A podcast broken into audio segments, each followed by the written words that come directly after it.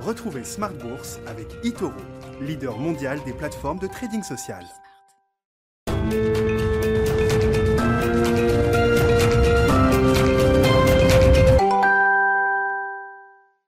Bienvenue dans Smart Bourse, votre double dose quotidienne de marché en direct sur Bismart, chaque jour à la mi-journée, 12h30, 13h, et le soir, la grande édition pendant une heure à partir de 18h30. Au sommaire de cette édition de la mi-journée, le début d'une semaine chargée. On a encore deux, trois semaines importantes en termes de news flow sur les marchés avant, certains l'espèrent, une pause estivale tranquille, mais la semaine sera importante à différents points de vue sur le plan micro avec le coup d'envoi des résultats du deuxième trimestre qui commencera dès demain avec le secteur bancaire aux États-Unis. JP Morgan et Goldman Sachs, demain en début d'après-midi, offriront leurs résultats du deuxième trimestre avant le reste du secteur et une montée en puissance des résultats trimestriels attendus sur les prochaines semaines. Hein. Le marché attend une progression des bénéfices par action aux États-Unis de plus de 60% sur un an pour le deuxième trimestre. La barre est haute et ce sera donc intéressant de suivre à la fois les publications et les réactions de marché. Et puis sur le plan macroéconomique et des banques centrales, là aussi une semaine encore importante avec notamment la publication de l'inflation américaine pour le mois de juin demain à 14h30, un chiffre très suivi avec euh, également dans le sillage les auditions de Jérôme Powell devant le Congrès américain à partir de mercredi. Hein, le patron de la Réserve fédérale américaine s'exprime tous les six mois devant la Chambre des représentants et devant le Sénat. Et puis euh, sur le plan macro également, des indications attendues côté chinois alors que la Chine s'apprête à relancer un petit peu les vannes du crédit avec l'assouplissement de certains ratios imposés au secteur bancaire. On aura la publication du PIB chinois ce jeudi pour le deuxième trimestre. Sur le plan des entreprises, deux dossiers sous pression aujourd'hui. Vous aurez le résumé complet de cette séance en cours euh, dans un instant avec Nicolas Pagnès depuis la salle de marché de Bourse Direct. Mais notez que Atos est sous pression en raison d'une forte révision en baisse de ses objectifs financiers pour son exercice en cours. Le titre dévise de plus de 15% au sein du CAC 40. Et puis hors CAC 40, c'est McPhee qui euh, fait les frais de l'éviction de son directeur général, Laurent Carme, qui est remplacé pour une période intérimaire par le président du conseil d'administration. Le titre McPhee lâche autour de 5% à mi-séance. Et puis au démarrage de cette semaine importante, le plan de trading, comme chaque lundi avec Bourse Direct. Et c'est Christian Sanson qui sera avec nous en plateau pendant cette demi-heure.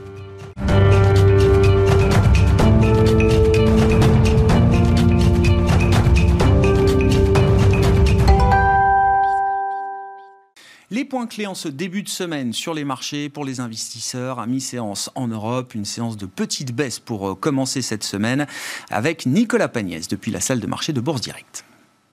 La tendance est toujours en recul sur le CAC 40 à la mi-journée, une tendance marquée par la prudence avant plusieurs échéances cette semaine, mais aussi par les craintes sur le front euh, sanitaire, avec notamment le variant Delta qui continue sa progression. Le variant serait en effet euh, à présent responsable de la majorité des infections au Covid-19 dans de nombreux pays asiatiques et européens. Les investisseurs suivront donc avec beaucoup d'attention l'allocution euh, télévisée d'Emmanuel Macron ce soir à 20h, où il devrait s'exprimer sur des questions de vaccination obligatoire en ce qui concerne le personnel soignant, mais aussi sur l'évolution des mesures de restriction. Au Royaume-Uni, les euh, mesures de restriction sanitaire devraient justement euh, normalement être complètement levées sous peu, euh, avec toujours en tête le risque de voir le variant Delta continuer à se propager, une décision qui sera là aussi suivie de près. Le Royaume-Uni étant un, des premiers pays à avoir officiellement communiqué sur un agenda de sortie de crise et, à avoir massivement vacciné sa population. On note que la semaine qui s'ouvre euh, marque également le début de la saison des résultats, avec euh, notamment aux États-Unis la, publication des résultats des premières grandes banques américaines dès demain. De manière générale, les résultats sont encore attendus en forte hausse sur le deuxième trimestre après un premier trimestre déjà très bon. Selon les données définitives, les résultats des entreprises du S&P 500 sont attendus en progression de près de 66% sur un an.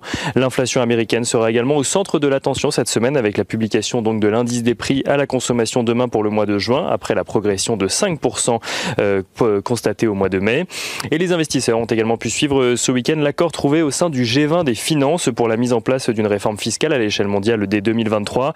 Les deux piliers euh, de la réforme sont toujours les mêmes à la suite donc du G7 mais aussi de la décision à la presque unanimité au sein de l'OCDE, à savoir une imposition de 15% minimum pour les multinationales et une redistribution d'une partie des d'une partie des recettes fiscales en fonction des pays où le chiffre d'affaires a été réalisé. Prochaine étape à présent l'accord formel entre les chefs d'État du G20. Cette fois-ci, En Europe, Christine Lagarde a annoncé ce matin sur Bloomberg TV que la forward guidance de la BCE serait modifiée dès le prochain Conseil des gouverneurs le 22 juillet prochain afin de refléter sa nouvelle stratégie. La BCE qui avait déjà annoncé en fin de semaine dernière que l'objectif d'inflation donc de la Banque centrale serait à présent un objectif symétrique de 2%, de 2% pouvant être dépassé à la hausse comme à la baisse temporairement. On regarde rapidement à présent du côté euh, obligataire le taux à 10 ans aux États-Unis qui est à 1,33% ce matin, tandis que l'OAT à 10 ans en France est à 0,04%. Et on regarde à présent ce qui se passe du côté des valeurs. Du côté des valeurs, Atos se revoit à la baisse euh, ses objectifs annuels en lien avec la crise sanitaire. Atos qui vise désormais un chiffre d'affaires stable sur l'année 2021 contre une croissance de 3,5% selon ses précédentes estimations. JC Deco euh, voit euh, la banque JP Morgan passer de neutre à surperformance sur le titre avec un objectif de cours qui passe de 26 à 29 euros. Et on finit avec les plus fortes hausses du jour qui sont signées à la mi-journée journée Dassault Systèmes, Téléperformance, Sanofi, Worldline ou encore ST Microelectronics. Nicolas Pagnès en fil rouge avec nous tout au long de la journée sur Bismart depuis la salle de marché de Bourse Directe.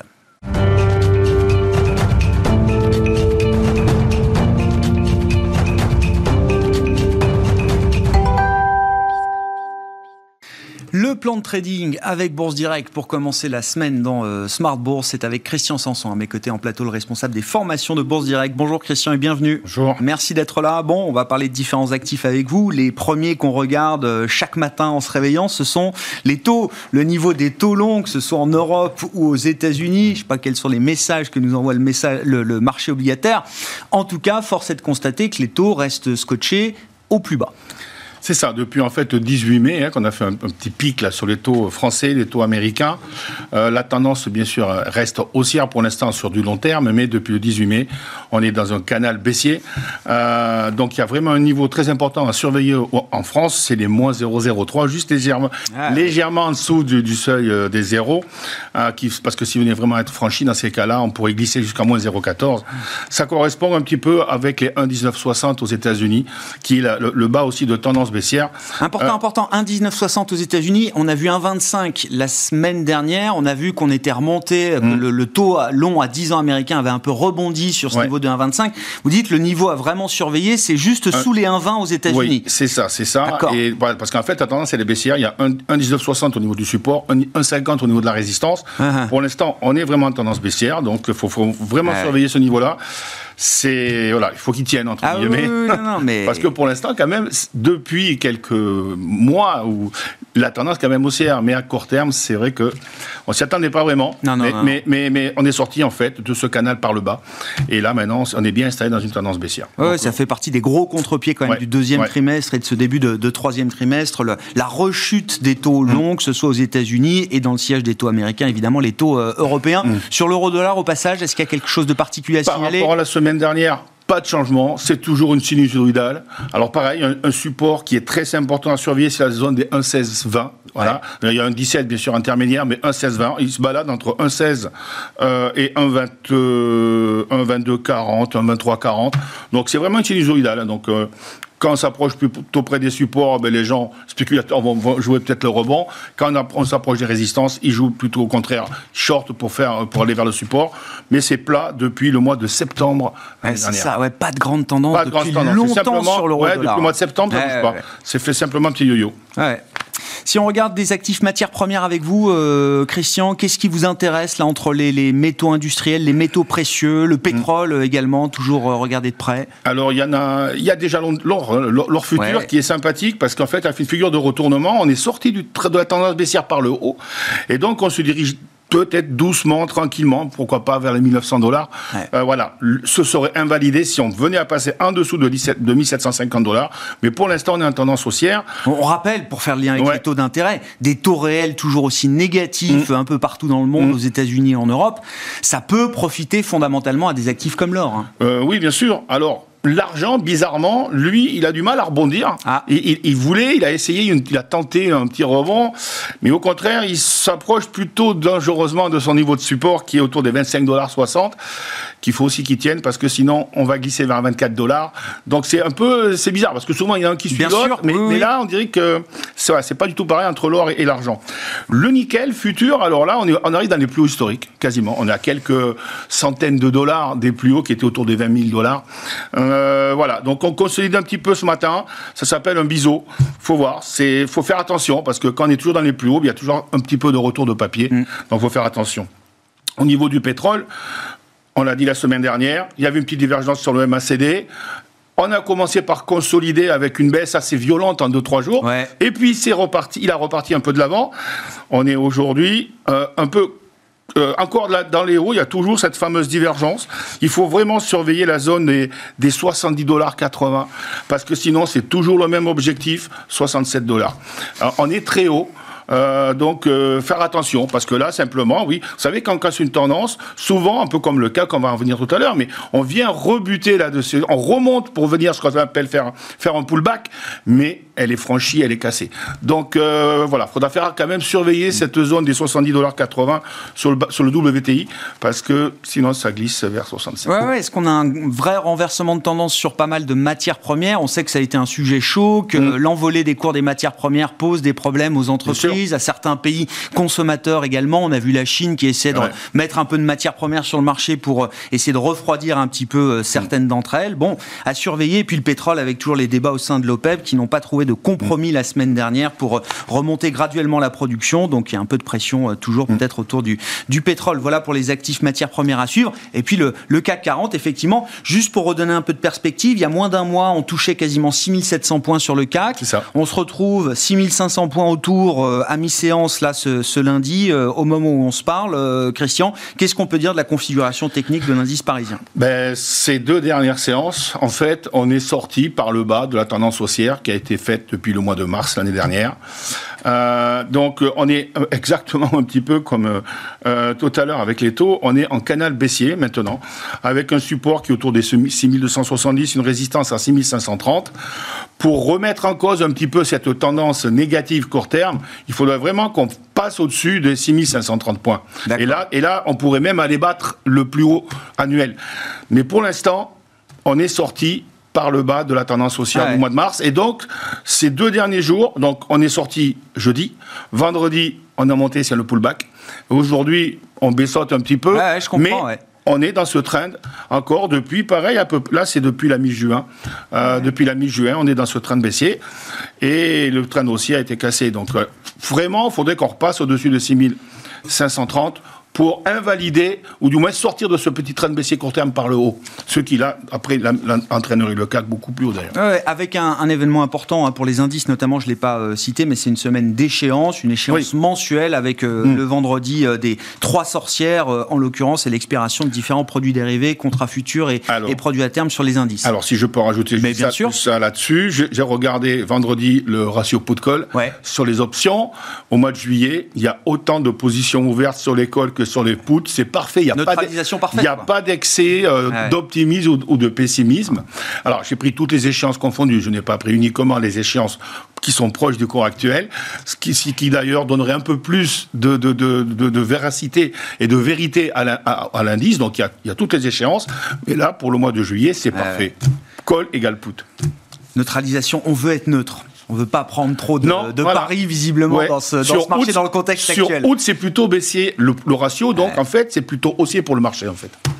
Bon, on surveillera ça avec déjà l'échéance de, de, vendredi. Et puis si on regarde, tiens, euh, ça va être une semaine importante parce que ça va être le coup d'envoi des résultats d'entreprise. Ouais. Donc ça va permettre pour les analystes fondamentaux, les gérants, de réévaluer peut-être certains dossiers. Ça va être intéressant de regarder aussi les, les, réactions de marché aux publications des entreprises. Et ça commencera avec le secteur bancaire. Alors aux États-Unis évidemment, mais du coup, on va regarder le secteur bancaire dans son ensemble, qui a été un énorme contributeur de performance, au moins sur les premiers mois de cette année Bien 2021. Sûr. Et puis depuis que l'ambiance est un peu refroidi ces dernières semaines, évidemment, bah, le, le, secteur bancaire euh, a été plutôt euh, délaissé à nouveau. Ben, alors, euh, quand on regarde, c'est vrai, les perspectives des bénéfices des entreprises américaines, c'est exorbitant. C'est 70%, 80% de prévu. Donc le taux de croissance des bénéfices pour Goldman Sachs en 2021 par rapport à 2020. Alors pendant la pandémie, les analystes avaient eu tendance à sous-estimer les bénéfices. Maintenant, ils ont eu tendance à les surestimer peut-être. Faudra faire D'un très, très à l'autre, vous dites. Faut faire très très attention euh, au niveau de. En France, on est beaucoup plus euh, zen entre guillemets. Mmh. on est beaucoup plus raisonnable puisque le taux de croissance moyen est de 13% pour 2021 et 12% pour 2022. Alors qu'aux États-Unis, attendent une baisse des bénéfices pour 2022. Ah, 67% d'augmentation. On aura un pic de bénéfices aux États-unis cette en 2021. Ah voilà. Alors, on n'a pas le même profil de reprise entre l'Europe, la France et les États-Unis évidemment, et donc ça se reflète dans le, schéma, les perspectives qu'on a pour les, les croissances bénéficiaires. Alors techniquement, par contre, il faudra faire très très attention parce que j'ai regardé ce matin le, le graphique du CAC Financials, d'accord, qui est donc pas que les banques, il y a aussi les assurances dedans graphiquement, c'est pas très beau, c'est pas très joli, entre guillemets. On fait ce qu'on appelle une figure de retournement à la baisse. Hmm. Il s'appelle, il, y, a, eu déjà un, double top, le dernier mois. Ça pourrait être une épaule tête épaule. Euh, ça, c'est par contre pas du tout bon. Alors, faudra voir avec les, résultats si ça vient ou pas infirmer, confirmer ce que je viens, ce que je dis. Le support est à 786 points sur l'indice. Euh, il faut pas le casser avant le 26 juillet. Si on casse ce niveau-là avant le 26 juillet, puisque c'est une figure symétrique. Donc, si on casse ce point-là, ce sera pas bon et on peut retomber vers 662, mais qui, par contre, s'il devait y avoir une baisse très rapide et violente, il faudra sûrement profiter de cette baisse rapide et violente pour venir faire des bonnes affaires. Oui, non, mais on comprend quand même la, la, la, prudence des investisseurs euh, en ce moment avec la rechute des taux longs qui casse un certain nombre de dynamiques hein, qu'on a pu voir sur certaines classes d'actifs, à commencer par le secteur bancaire qui a profité de la, de la remontée des taux, de la repentification de la courbe des mm. taux euh, sur le début d'année notamment et qui, euh, maintenant que les taux rechutent, eh bien, se retrouve un peu plus sous pression. Et puis un mot du Dow Jones peut-être pour finir, hein, on en avait déjà parlé la semaine dernière avec vous. Alors vous regardez dans le Dow Jones différents indices, différents, différentes parties du de l'indice euh, de, l'indice global et vous dites qu'il y a toujours un certain nombre de divergences là aussi auxquelles il faut être attentif. Ben, le problème c'est que le Dow Jones, alors les gens parlent toujours du Dow Jones Industrial Average, d'accord, mais il y a aussi le transport et il utilities, les services. Et en fait, ils marchent ensemble. Et donc, on parle toujours du Dow Jones industriel parce que c'est le plus connu. Lui, il est au plus haut euh, il est en train de plat depuis pas mal de temps, alors que déjà on commençait à se retourner à la baisse, le Dow Jones Utilities et le Dow Jones des transports. Et souvent, quand il y en a un ou deux qui ne marchent pas dans le même sens, c'est la théorie. C'est un affaiblissement de la tendance. C'est la théorie, mais ça marche pas mal. La dernière fois que le Dow Jones Utilities s'est retourné, c'était au fin avril. Et le Dow Jones a commencé sa descente et début mai. Et donc, si vous voulez, maintenant, on est un peu dans le même cas. C'est-à-dire que le Dow Jones remonte, on est plat, on est tout en haut. Euh, mais, alors, le, le, transport, il suit un petit peu, mais les utilities, les services, ils ne suivent pas du tout. Et voilà. C'est un signe d'affaiblissement pour l'instant. Bon, attention à l'épuisement des tendances, effectivement, dans un contexte, et on va en parler dans une seconde, qui, redevient un peu incertain, notamment sur la, teneur de la reprise économique avec le risque sanitaire qui est en train de, de remonter un peu partout dans le monde. Christian Sanson qui était avec nous en plateau. Merci beaucoup, Christian, responsable des formations chez Bourse Direct.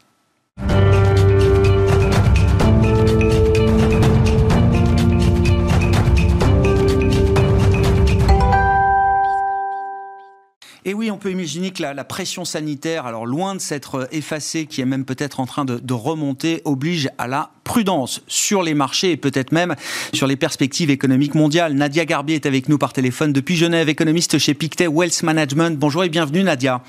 Merci beaucoup d'être d'être avec nous. Effectivement, il faut sans doute peut-être remettre un petit peu le nez sur euh, les, rythmes de contamination euh, un peu partout dans le monde avec la vague des variants, le variant Delta notamment pour euh, pour l'économie européenne au sens large. Nadia, est-ce que est-ce que oui, il y a comme semble l'indiquer le marché depuis quelques semaines, un, vrai risque de déception peut-être sur la teneur de la reprise euh, économique au cours de l'été, notamment pour euh, l'économie européenne alors c'est une bonne question et c'est vrai que le variant euh, Delta et sa forte transmission créent de nouvelles incertitudes. Maintenant, d'un point de vue économique, il y a tout de même plusieurs raisons qui poussent à ne pas sombrer dans le pessimisme excessif.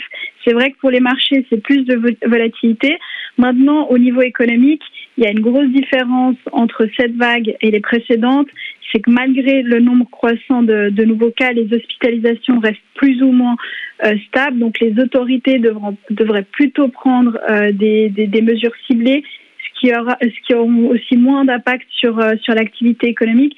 il ne faut pas oublier que le soutien fiscal et monétaire euh, reste euh, important dans les pays euh, développés. On pourrait même avoir certaines banques centrales qui reconsidèrent un peu leur tilt au quiche des dernières semaines. Donc je dirais plus d'incertitude, mais il ne faut pas non plus sombrer dans un pessimisme excessif au niveau économique. Oui, donc d'une certaine manière, le, niveau de vaccination relativement décent qui a été atteint quand même dans des économies européennes, aux États-Unis également, euh, offre une, une, forme de protection économique. C'est-à-dire, euh, euh, on a des gouvernements qui vont peut-être être obligés de remettre en place quelques mesures, mais il n'y a, pas l'idée de revenir à des mesures qui seraient des entraves réelles à, la, au rythme d'activité économique, Nadia.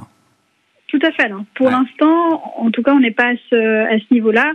Maintenant, c'est vrai qu'au niveau de la, de la, zone euro, c'est une mauvaise nouvelle pour, euh, pour les pays périphériques très dépendants euh, du, du, tourisme, comme l'Espagne, le Portugal et la Grèce, car même si on n'a pas de nouvelles euh, restrictions, on pourrait voir certains individus revoir un peu leur plan de vacances et plutôt passer des vacances au domestique plutôt que aller voyager dans ces pays. Oui, bien sûr, ce qui a été une, une incitation forte et très commentée euh, la semaine dernière des, euh, des autorités françaises, hein, notamment vis-à-vis du Portugal et de, de l'Espagne. Vous parliez des banques centrales, euh, Nadia. Quelles sont les banques centrales là qui sont prêtes à réviser leur tilt au quiche, comme vous disiez, Nadia Des banques centrales qui sont allées peut-être un peu trop vite en besogne, estimant que l'affaire était entendue et qu'il fallait peut-être commencer désormais à réfléchir, à revenir à quelque chose de plus normal en matière de, de soutien de politique monétaire. Quelles sont les banques centrales là qui sont prêtes à calmer un peu le jeu alors, ce serait intéressant de voir cette semaine, par exemple, la, Banque centrale de, Nouvelle-Zélande. Alors, c'est une petite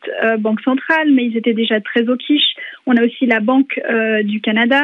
Donc, toute cette petite banque centrale qui était vraiment un peu plus euh, au quiche. on a aussi, bien sûr, la, Fed, et ce sera intéressant de voir, enfin, d'écouter le discours de, Powell cette, semaine. Donc, la communication sera vraiment clé cette semaine. Moi, je pense qu'on est dans un contexte vraiment d'incertitude, donc toutes les banques centrales vont vraiment appuyer là-dessus et plutôt essayer de, euh, je dirais, freiner cet engouement à réduire euh, les achats euh, d'actifs. Oui, c'est intéressant. Même si ce sont des banques centrales, des petites banques centrales, ou en tout cas des banques centrales euh, entre guillemets secondaires, Banque du Canada, Nouvelle-Zélande, ce sont des banques centrales qui avaient pris un peu d'avance justement sur euh, le retour à quelque chose de plus normal en matière de politique monétaire. Vous dites que ça va être intéressant de voir comment elles agissent dans le contexte euh, actuel. Tout à fait. La, Chine envoie un message euh, intéressant aussi de ce point de vue-là, puisque ça y est, euh, c'est officiel, la Banque centrale chinoise va, entre guillemets, à nouveau se mettre en action. Elle, n'a rien fait depuis un an, la Banque centrale chinoise. Je crois qu'il y avait une petite baisse de, des ratios de réserve obligatoires euh, en avril 2020, quand même, quand la, pandémie affectait l'ensemble de la, croissance économique mondiale, Nadia, mais depuis plus rien. Et visiblement, la PBOC réfléchit et va mettre en place de, de nouvelles mesures pour relancer un petit peu le crédit. Qu'est-ce que ça nous dit déjà spécifiquement de la croissance chinoise et puis peut-être aussi du, signal que ça envoie au reste du monde Alors c'est vrai que la Chine est vite sortie de, cette crise. Et là, ce qu'on voit en tout cas dans les dernières données, si on regarde les dernières euh, données à haute fréquence, on a tout de même une, euh, une, décélération, plutôt des déceptions. On a eu le PMI, les ventes de, voitures qui ont été plutôt euh, décevantes. Et on voit aussi une décélération due principalement à la, faiblesse de la consommation et, du service. Donc cette semaine, le PIB devrait en fait confirmer cette tendance euh, plutôt à la baisse, avec une croissance qui devrait être euh, modérée pour euh, pour la Chine par rapport à, la croissance du, premier trimestre. Donc autour de 7,5-8% sur un an pour le pour le deuxième trimestre après une forte croissance au premier trimestre.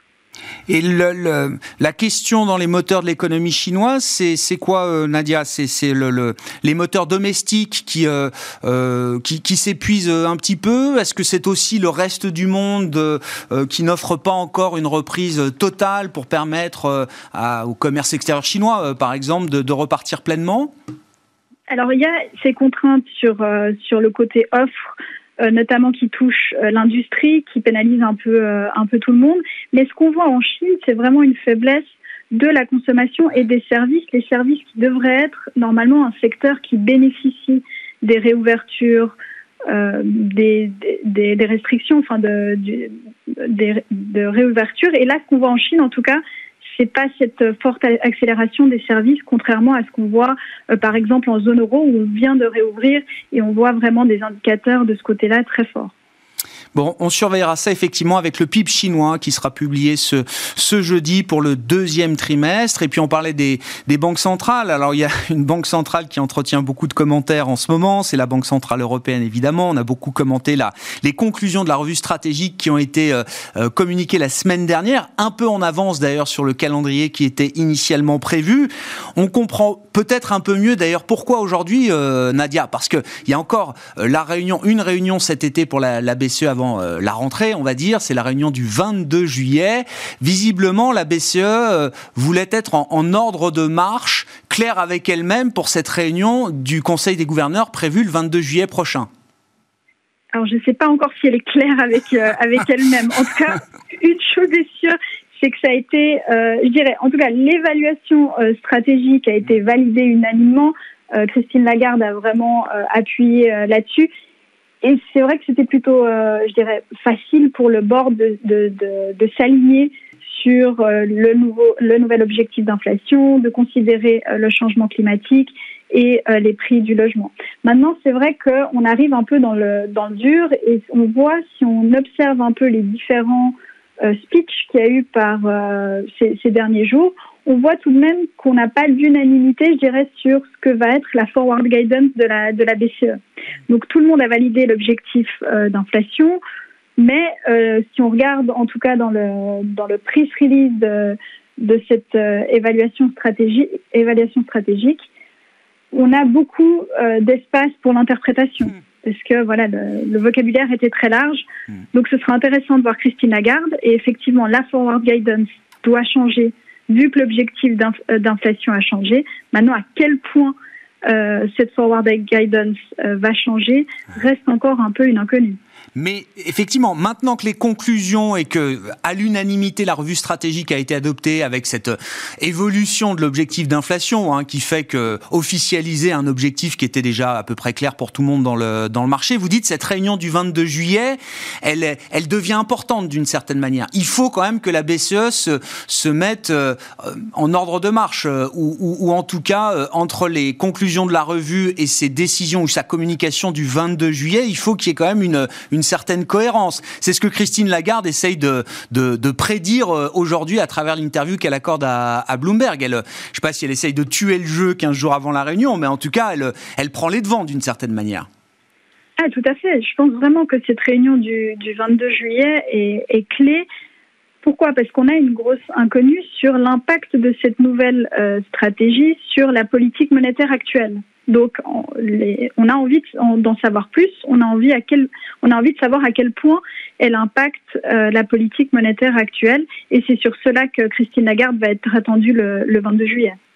Christine Lagarde et, son, son, board et son conseil des gouverneurs, hein, évidemment. Donc on verra la, teneur des débats et, jusqu'où cette forward guidance, donc la, communication qui permet de, de, guider les anticipations de marché, jusqu'où est-ce que cette forward guidance est, est, modifiée avec l'idée qu'on a un programme d'urgence pandémique qui doit normalement s'arrêter en, mars 2022. Par quoi sera-t-il remplacé? Quelle sera le, la nouvelle position de politique monétaire à, l'issue de euh, ces échéances? On en saura peut-être plus à l'occasion de cette réunion donc de la BCE le 22 juillet prochain. Merci beaucoup Nadia. Nadia Garbi qui est avec nous par téléphone depuis Genève, économiste chez Pictet Wealth Management. Voilà pour Smart Bourse à la mi-journée sur Bismart. On se retrouve ce soir en direct à 18h30.